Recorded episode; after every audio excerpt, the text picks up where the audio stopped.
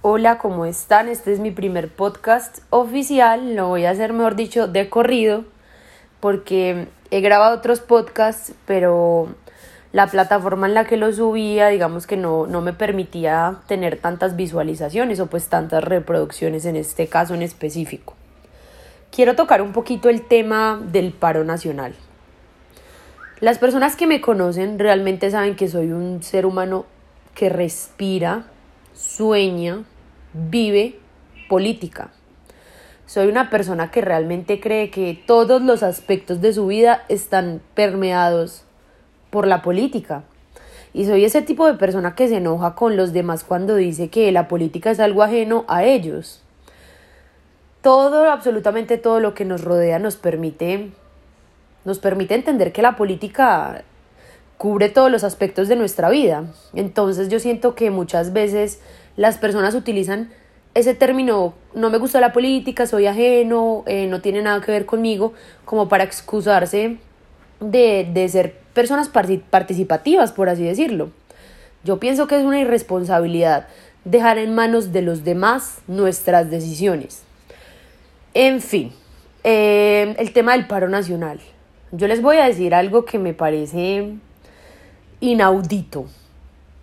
Como personas eh, famosos, famosos que no voy a nombrar porque ni siquiera merecen es ser tan reconocidos, aunque pues quién va a escuchar esta mierda, pero no merecen la voz que tienen. Hay personas que definitivamente merecen la influencia que tienen, pero yo creo que los famosos se están haciendo los de la vista gorda.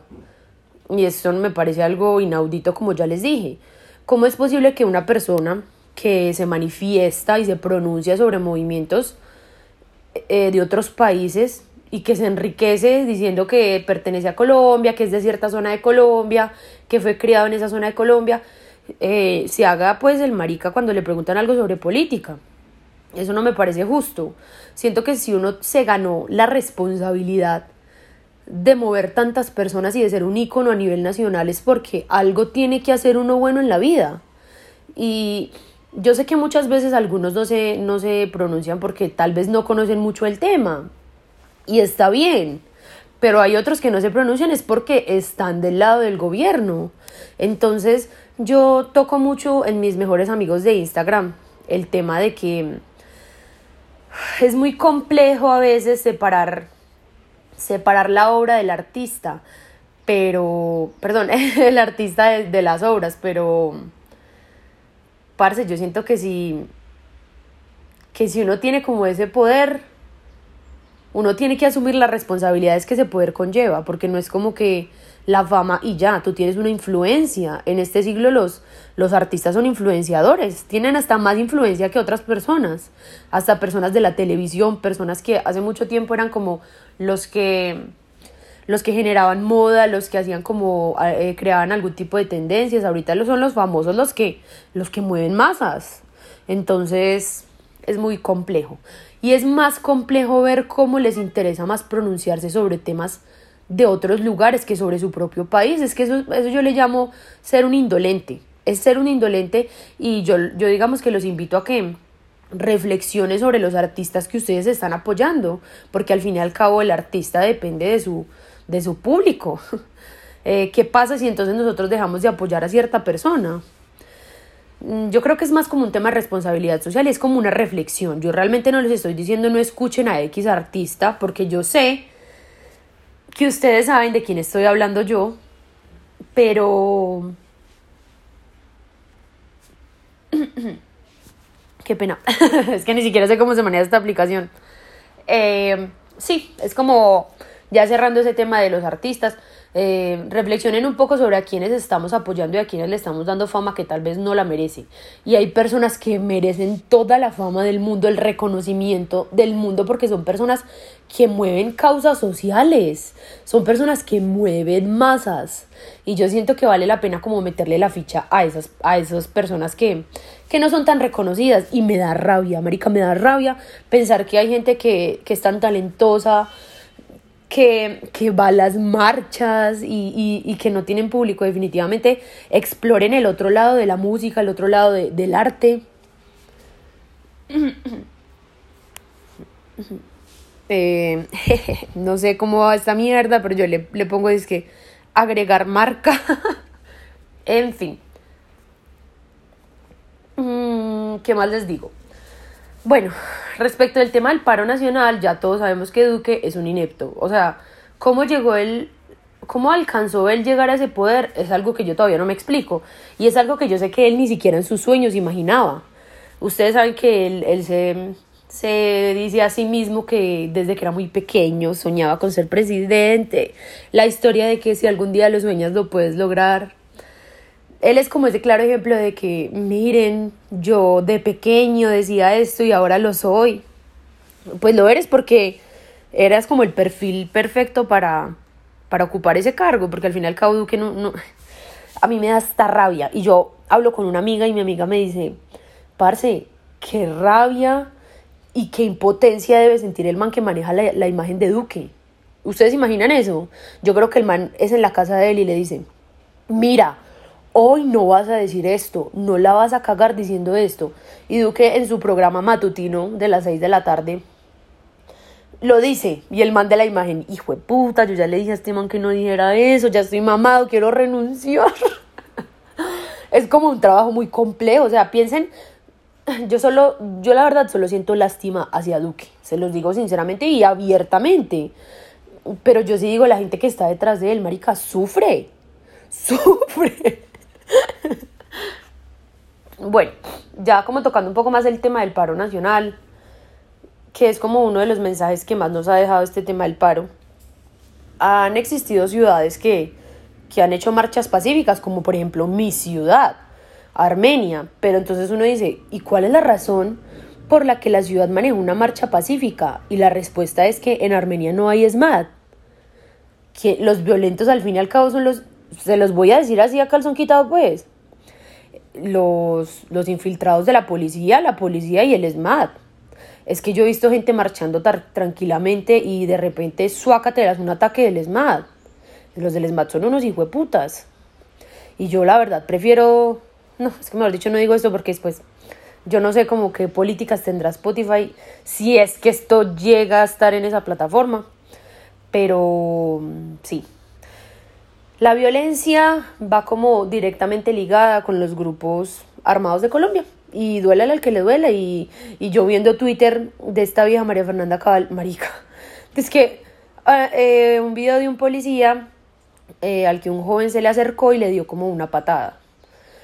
Y pues el policía, como él cree que la respuesta a ese tipo de ataque, la respuesta más proporcional es darle unos disparos, porque claro, una patada y los disparos son son súper proporcionales, mejor dicho, la propia legítima defensa.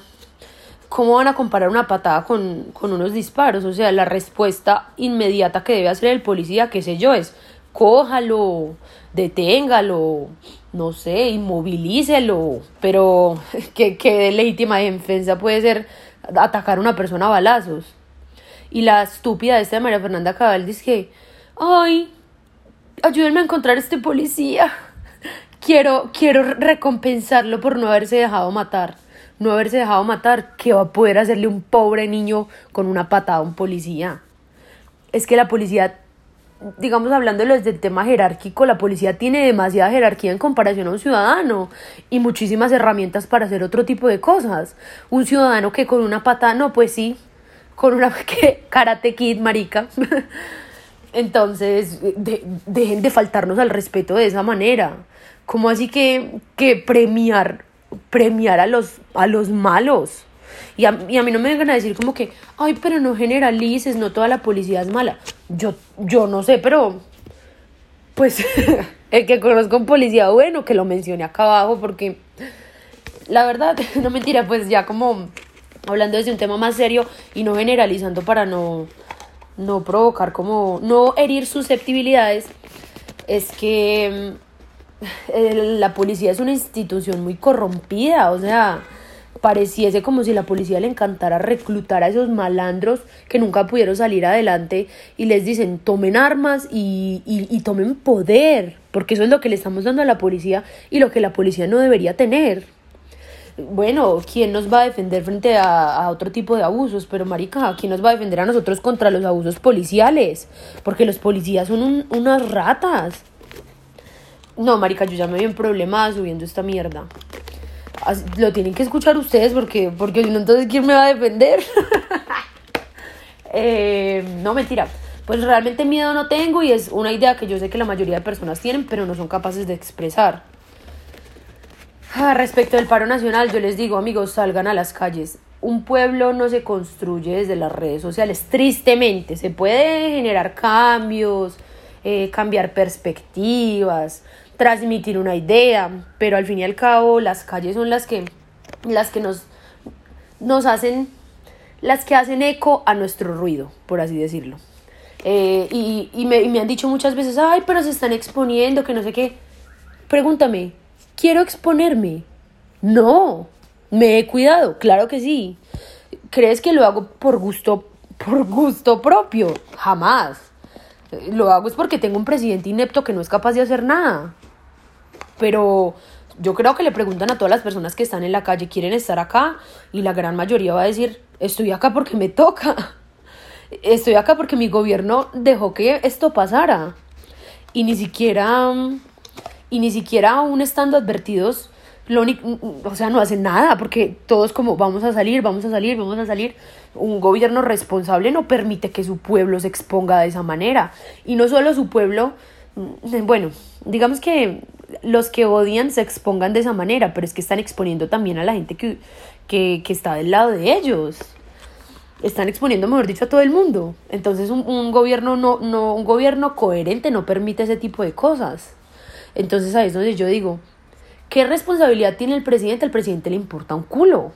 Y al presidente le importa un culo porque lo demostró el día de las marchas celebrando que Colombia eh, había sido uno, el tercer país de América Latina en ser parte de la OCDE. Y a mí qué hijo de putas me importa la OCDE si estamos desmarchando. Deje de hacerse el huevón. En fin, eh, como les digo, eh, las calles son peligrosas, las calles son peligrosas más que todo ahorita en este virus, pero Tristemente es algo que nos toca y, es nuestra manera de hacer ruido y de hacernos escuchar. Espero y anhelo con todo mi corazón que, que exista una consecuencia positiva a raíz de todo esto que está sucediendo. Y como les digo, hagan ruido y, y nada, si su mamá les pegue, salgan a las calles. Oigan, no puedo creer que he hablado todo esto de parejo, pero espero que les guste esto, no lo voy a hacer tan largo como para que, para que no se aburran. Pero sí, que viva el paro nacional, que, que viva el paro que no va a terminar. Salgan si pueden todos los días, utilicen el tapabocas, eh, ya saben como todas las los tips que dan para ir a la marcha. Vayan siempre acompañados de un amigo y no se separen, no se separen por nada del mundo. Recuerden que los policías deben tener los números visibles, los que se ocultan los números, corran, corran porque esos son unas ratas. Y ya. Eh, para más tips sobre la marcha, sigan escuchando por este canal. ¿A qué hora? No lo sabemos. Pero sigan pendientes y si les gusta algún tema, propónganlo, propónganlo definitivamente. Y espero que para la próxima vez pueda al menos detener esto porque les digo, no tengo ni idea de esta aplicación. Pero bueno, se me cuidan esa cola y adiós.